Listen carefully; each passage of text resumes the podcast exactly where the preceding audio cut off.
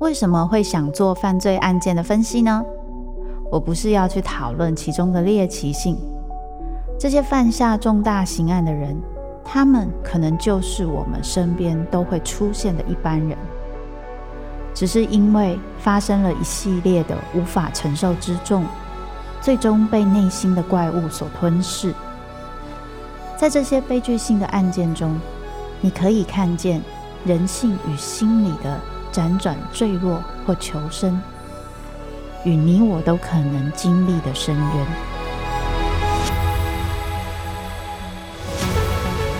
我是周慕姿，我的全新订阅节目《周慕姿读犯罪脚本》，被恶魔追逐的人，带你从心理学的角度探索人性的黑暗面。以及他们内心始终没说出口的挣扎。现在就到 Apple Podcast 以及静好听，搜寻周慕之读犯罪脚本，被恶魔追逐的人。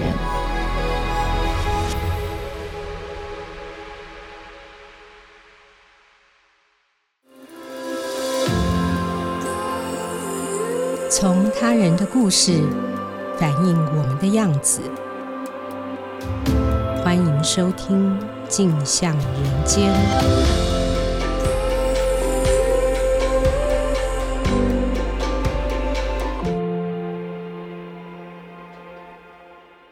各位听众，大家好，欢迎收听由静好听与静周刊共同制作播出的节目《镜像人间》。我是节目主持人王景华。今天我们邀请到《静周刊》人物组记者简竹书、王思涵来到我们节目。两位，请先和听众朋友打一声招呼。嗨，大家好，我是竹书。听众好，我是思涵。嗯，前不久其实我才请了竹叔和思涵来上节目，分享他们制作的专题，探讨车贷与商品贷这类新型贷款的乱象。事实上呢，采访这个题目的时候，他们发现浮滥放款、繁复高额的利息，还有附加费用，这个现象跟二零零五年的卡债风暴前的状况非常类似。所以呢，他们接着又去追踪当年不慎踏入卡债陷阱的好几十万卡债族，他们后来怎么了？首先，我想先请教竹叔哦。竹叔在十几年前，呃，也就是我和他在一周刊共事的时候，其实他就处理过有关卡债族的一个专题。当时呢，他采访了全台首位成功申请破产的卡奴，叫郑三和，来讲卡债风暴的乱象。我想年轻朋友可能对二零零五年那个卡债风暴已经没有什么印象了。所以，竹书，你是不是可以帮我们复习一下这个风暴的来龙去脉？好的，大概从八零年代中期末期左右，台湾对于信用卡的管制放宽，所以这样大概到了九零年代中期，信用卡的生意呢就变成各家银行的重点业务，每一家银行都努力拉客，信用卡的市场的竞争也就越来越激烈。呃，那时候银行就开始用力的，例如在电视上打很多广告，甚至他们会把信用卡说成是一种理财工具。那这些银行甚至还到像菜市场啊，甚至大学校园都可以设立摊位。那个时候呢，办信用卡就变成一件非常容易的事情，银行的审核很宽松，就算你是学生，你没有固定收入，你也能够办信用卡。可是呢，所谓信用卡就是你要有还款能力，你要有信用嘛。其实有些人他的还款能力不太够，或者是说比较年轻的人，他们的金钱观念啊、理财观念不是那么足够。还有一些就是他们收入不是很稳定的，所谓呃经济上比较底层的族群，他们就很容易刷爆卡，然后又还不出来，就这样子一直累积，然后到了大概。两千年到两千零三年左右，那个时候台湾的经济成长率变得非常低，股市、房市都跌到谷底，因为那时候全球的经济状况都不是很好。在这种情况之下，很多民众他就缴不出卡费，卡债就一直累积。那到后来就酿成我们后来所谓的卡债风暴。最严重大概是在二零零五年、二零零六年的时候。有的卡奴他因为受不了银行的催债压力，就干脆烧炭自杀。我不晓得大家还记不记得那时候政府定了一个现在听起来有点荒谬的政策，就是规定说，如果民众要去大卖场买木炭，要先登记。原因就是因为太多人烧炭自杀了。那时候甚至还发生一件很令人难过的事件，就是住在台北松山城美桥附近的一家六口，六个人就陆续有五个人他们跳河自杀。他们就是从城美桥上面跳下基隆河，可是呢，那个时候社会大众普遍的观念还是说这些卡奴都是咎由自取啊，活该。直到后来，随着悲剧一再的发生，社会上才开始出现一些检讨的声音。这时候，有些学者啊，或者是帮那些卡奴辩护的一些义务律师，他们就开始指出一些制度上有不合理的地方。例如说，当年法定利率上限是百分之二十，可是那已经是很古早的规定了。到了卡债风暴发生的那几年，其实到现在也差不多，银行定存的利率大概都只剩一趴多，可是法定利率上限却一直没有调降，就有点不合理。另外就是当时法规规定的并不是很完善，毕竟这个市场才刚开始蓬勃发展。例如说，那时候违约金非常的高，可是民众办卡的时候呢，未必有被充分告知违约金会很高这件事情。所以呢，我不晓得大家有没有算过，就是百分二十一直这样乘下去，然后再加违约金会多少？那有一次我就认真算，发现这些卡奴的债务，他们常常三年就会翻一倍，一百万变两百万，两百万变四百万，其实短短几年就可以这样子累积了。另外还有刚刚讲的，就是腐烂发卡的问题，这是制度上另外一个问题，就是你明明知道这个人还款能力不足，你还让他办这么多卡，那时候很多人手上随便就是十几张、二十张信用卡，就显示银行的审核机制几乎形同虚设。对，我还记得那个时候哦，真的是啊、身边卡债主越来越多，现在回头去看，好像那时候已经几乎有几十万的卡债主了。那政府面对这个乱象，最后是用什么方法来解决呢？嗯，后来金管会他才在社会压力之下，很快的直接规定，像违约金，银行每次啊不得超过三百、五百之类的，甚至像说规定违约金不得连续超收三期。还有就是银行端呢，那几年银行后来就自己尝到苦果，因为他们就爆出巨额的呆账，后来他们才比较谨慎的发卡。那至于这些卡奴怎么办呢？当年就有几个律师开始在协助他们，主要是司改会的李永松律师。他们认为说，一般公司行号都可以申请破产，只要你经营不善，但是个人却不行，就不太合理。所以他们就提出修法的主张，让这些卡奴可以跟银行进行债务协商。如果协商不成功，你真的没有能力还款的话，就允许他们申请破产。这个机制就由法院来审核，让这些卡奴的人生可以有再来一次的机会。而不只是因为你一时的消费失控，或者是失业缴不出卡费，人生一辈子就再也没有机会当一个正常人。尤其当你很可怕的是，当你失业缴不出卡费，有的银行还会鼓吹你办另一张卡，用预借现金的方式缴前一张卡的卡费，或者办现金卡。但是这些方式的手续费都高得非常可怕。那就有点像吸毒一样，所谓的饮鸩止渴，等于让这些已经负债的人跌到更爬不出来的债务流沙里面。所以后来在那些律师跟学者的努力推动之下，立法院就终于通过了《消费者债务清理条例》。但是呢，当时绝大部分的法官他们的观念也是无法接受所谓的欠钱不还。虽然说同样的事情发生在企业，明明就是允许破产的。所以呢，那些申请破产的卡农，他们被法官拒绝的几率很高。我印象中成功的比率大概头几年只有两三成，这几年才慢慢的提高。所以呢，当年那些绝大部分的卡奴就干脆他们就继续躲起来，这样持续到现在，躲了快二十年，甚至二十几年。哦，原来躲到现在还有卡债族。那我们知道，当年风暴最高的时候，预估大概有几十万的卡奴。那到现在大概还有多少的卡奴？嗯，依照金管会在二零零六年公布的数据，那时候全台湾的卡奴大概有五十二万人。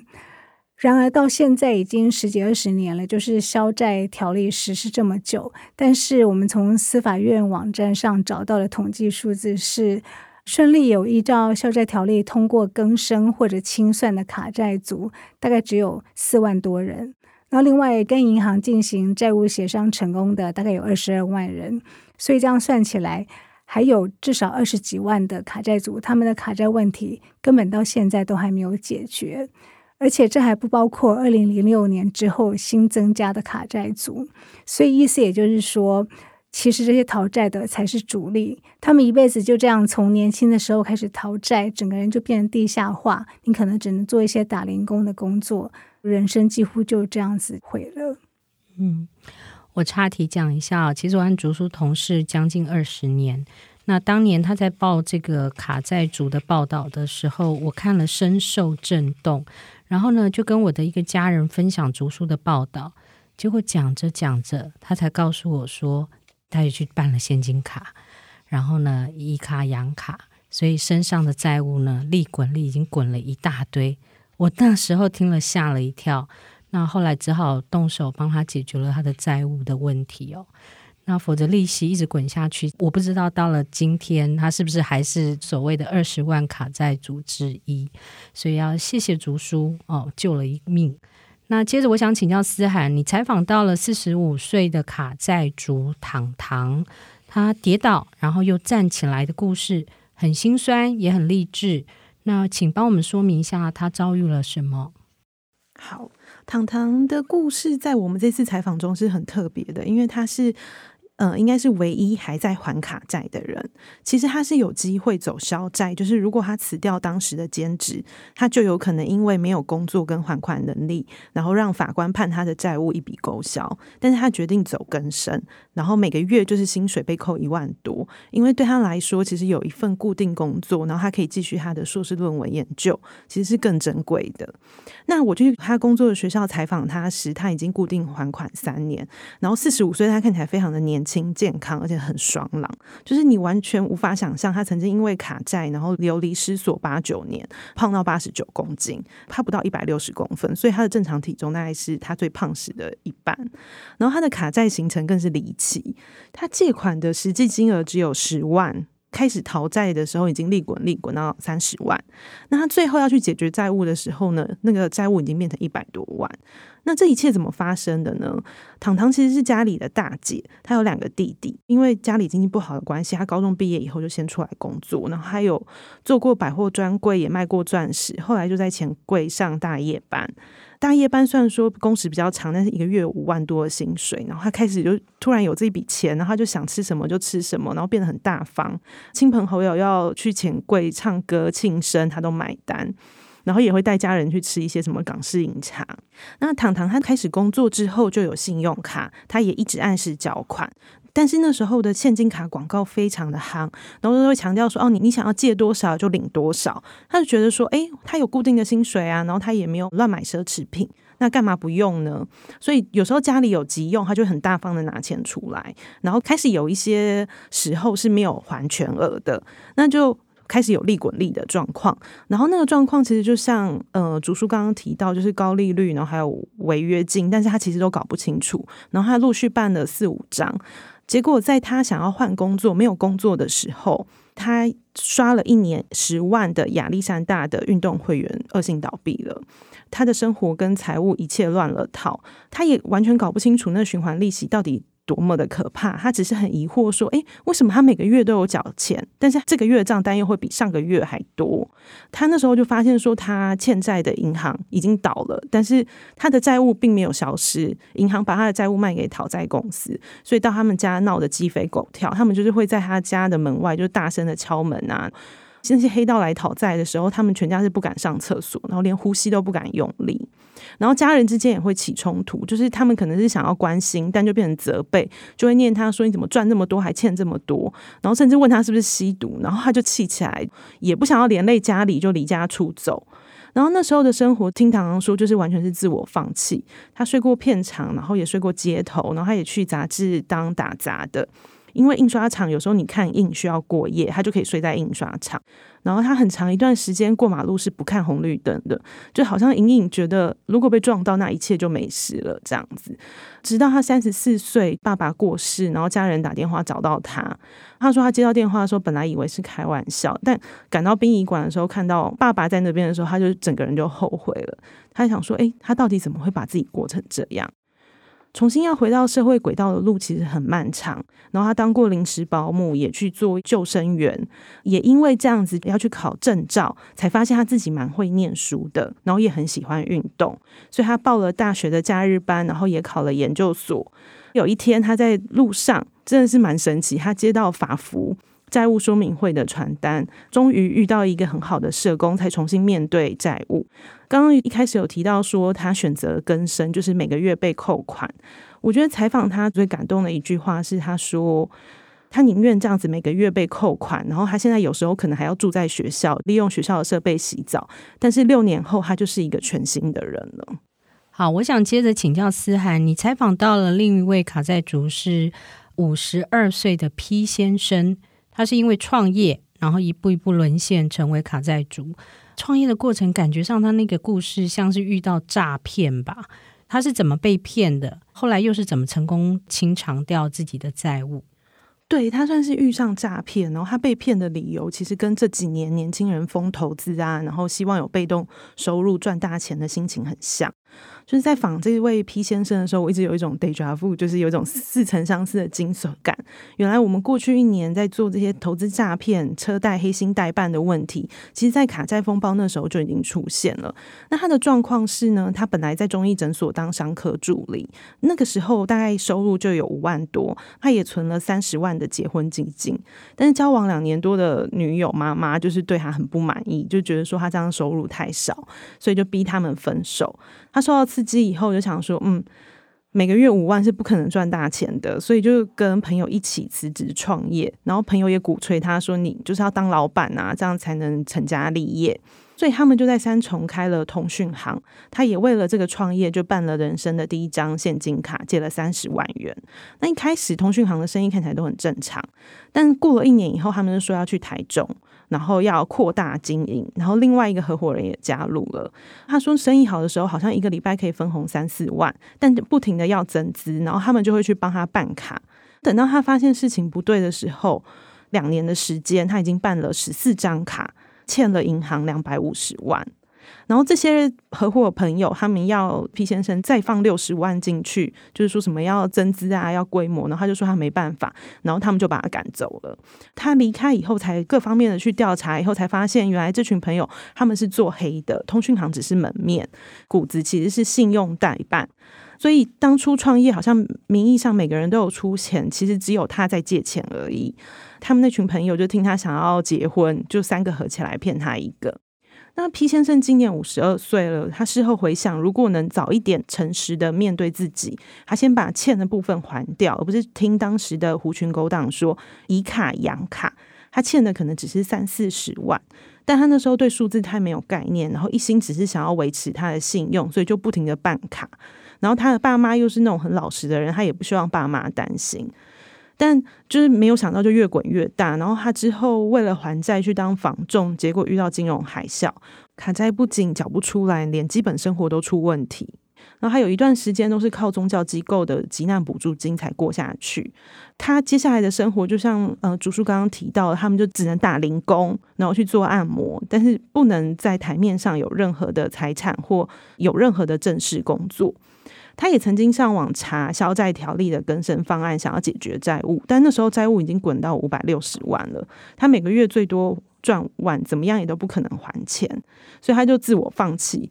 一直到很后来，就是前几年他遇到他太太，然后也有了两个小孩，他才向他比较亲近的长辈坦白他有债务这件事。那长辈就帮他介绍律师，然后律师也带他去走清算。我觉得可能也是到这几年了，就是两年前。法官就没有刁难，认为他是被骗，不是买奢侈品蓄意不还，所以他就以一笔保单六十几万，然后去还掉他五百六十万的债务。他说清算那一天真的像人家说的，心中有一块石头掉下来，他整个人变得很轻松。然后他终于可以有正常的薪水，然后他也有一天是可以有机会买车跟买房的。然后我觉得 P 先生的故事比电视剧还戏剧化是，他有一天在路上遇到当时嫌弃他的前女友的妈妈，结果那个妈妈很后悔的跟他说，如果他当时没有阻止他们结婚，他的女儿也不会出家了。很伤感的一个故事哦。那我们在路上呢，经常会看到那些举着房屋销售广告的举牌人，竹叔就采访到了其中一个举牌人，是五十岁的小慧。那他的人生也很辛苦，因为健保被停卡，甚至不敢生病，债务的故事也是一波多折。竹叔告诉一下，呃，他发生了什么事情？好，小慧的故事大概是这样子，他是在二十五岁的时候办第一张信用卡。本来消费跟缴款都很正常，直到后来他辞职，然后转做直销，因为那时候非常流行做直销。那直销公司都会打造一些美梦嘛，小慧就充满了战斗力，他就对未来有一些想象，然后也非常认真。但其实问题也就出在他太认真了，他一直想要把这个事业做好。那那时候他们公司的方式就是说，他有时候会特价促销。如果你是会员的话，你在特价的时候多买一些产品，等于低价进货嘛。那你再卖给你的下线啊，或是卖给一般人，利润就会高很多。所以小慧为了想认真做好他认为的直销事业，常常在特价的时候买了很多公司的产品。那为了买这些产品，他就办了第二张信用卡。可是呢，有时候产品其实不是那么好卖出去，而且它又有一些时效性。而且后来整个最大的转折点是在她怀孕生小孩，就没有办法工作，完全没有能力缴卡费。就因为她没有收入，她只好又办了第三张、第四张信用卡，以卡养卡来还之前的卡债。所以最后她一共办了多少呢？她办了十张信用卡，总额度大概一百万。到了二零零三年，他再也缴不出一毛卡费，他就回忆说，那时候银行他们都会到他家去不断的催债，然后让他觉得压力很大，尤其儿子又还很小，他就说他甚至一度想带着小孩去自杀。后来他终于还是有熬过来，大概小孩上幼稚园之后，他就觉得可以出去工作了。可是就像刚刚讲的，他们这样的人没有办法找正职，因为会被强制扣薪三分之一。所以他还是只能够打零工，那他就翻报纸，而且他需要现金嘛，他就找那种当日可以领现金的工作，就是在路边举牌发海报，一天八百块，他就这样子一直做到现在，已经快二十年了。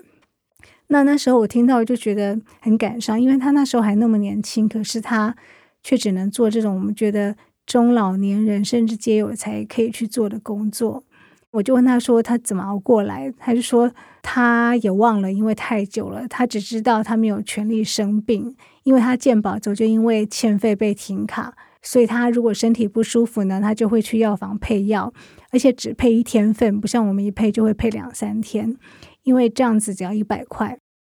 但是现在这边可以补充一下，就是可能因为太多这样的人，所以后来健保局已经修改规定。如果你是真的经济困难，无力缴纳保费，其实你可以凭着村里长的证明，还是可以用健保身份就医。在这边跟大家讲一下，制度有改，就是不要再害怕去看医生。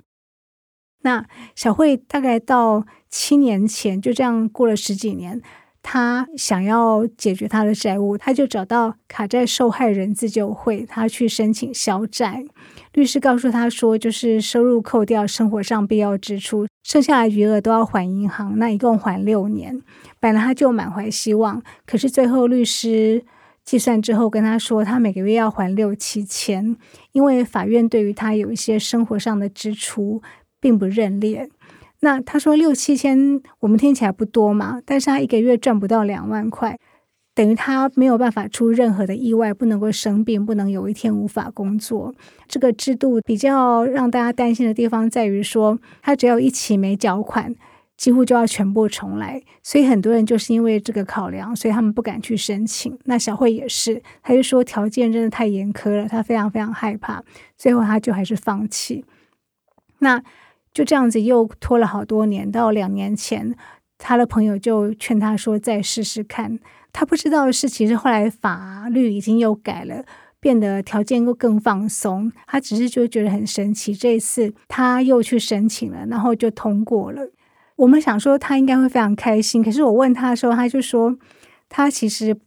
没有太多的感觉，因为他觉得太不真实了。他说没有拿到那张证明之前，他完全不敢有期待。他很怕，又很像梦醒来，然后还要继续过去这样的生活。然后另外，他又说，就算通过了，他当然是开心，可是也没有太开心，因为呢，像如果说七年前他第一次申请的时候就通过，那时候他才四十三岁，可能还可以找到正职的工作。可是现在他今年都已经五十岁了，他觉得说，谁会用一个已经五十岁，然后过去只有举牌工经验的人呢？所以他觉得说，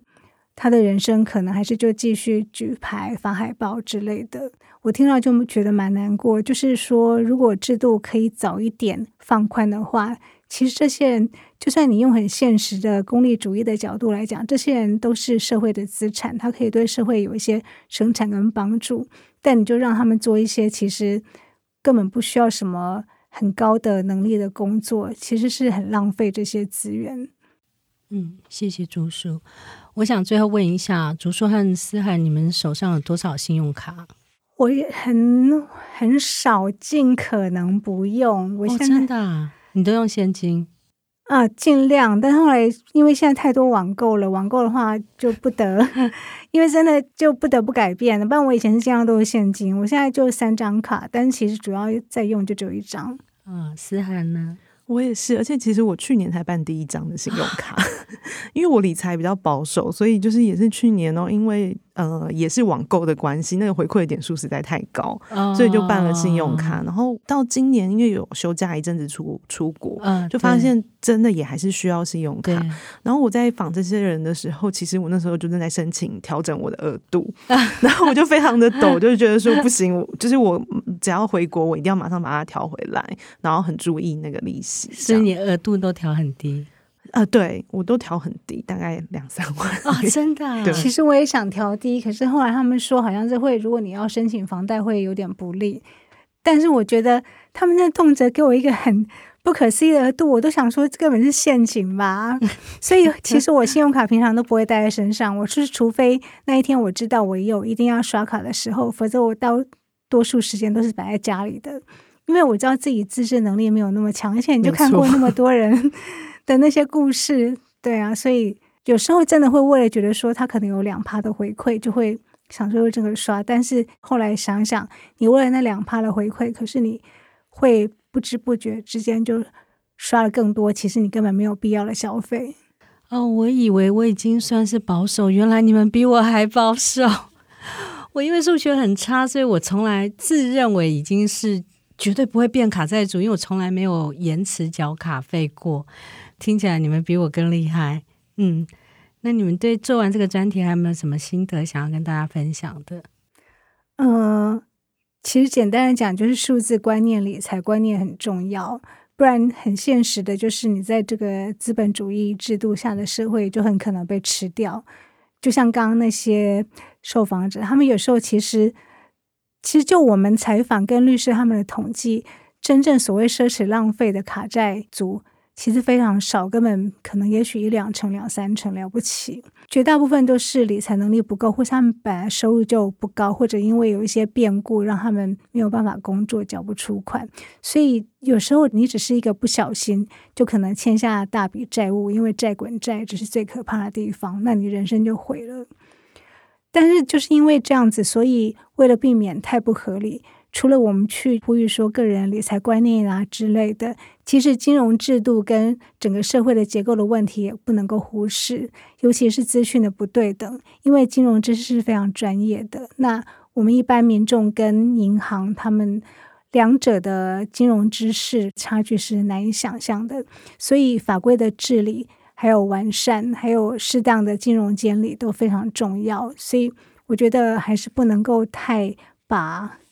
问题都归咎个人，因为从过去历史看起来，很多都是制度上跟法规上的漏洞，才造成那么多悲剧。我的感触是，虽然有一点劝世，但是如果有听到这一集的，可以关心一下，就是曾经可能有呃陷入债务的朋友，因为不少卡债族到现在都还不知道有消费者债务清理条例，而且现在已经放宽很多，不像之前一开始的时候非常严格，可以鼓励他们积极的面对，然后走出地下的人生，这样子。谢谢竹叔思涵的分享哦。对，就像竹叔说的，我后来仔细看了他们的报道，然后对照一下我们现在这个时代，通货膨胀，房价也在涨，然后很多人呢高工时、低薪，那很多人活得像滚筒上的小白鼠，我们大家只能庸庸碌碌追寻一餐的温饱，要很小心，不要生重病，不要被骗，不要失业。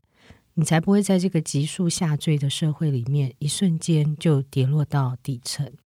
那希望今天的节目对大家有一点警醒作用，也能让我们对那些不小心跌落的人多一点同理心。最后，谢谢大家今天的收听。想知道更多人物故事与调查报道背后的秘辛，欢迎关注《镜周刊》的网站。如果你听完节目有任何回馈，请留言告诉我们。并持续锁定由静好听与静周刊共同制作播出的节目《镜向人间》，我们下次见，拜拜，拜拜，拜拜，谢谢大家。想听爱听，就在静好听。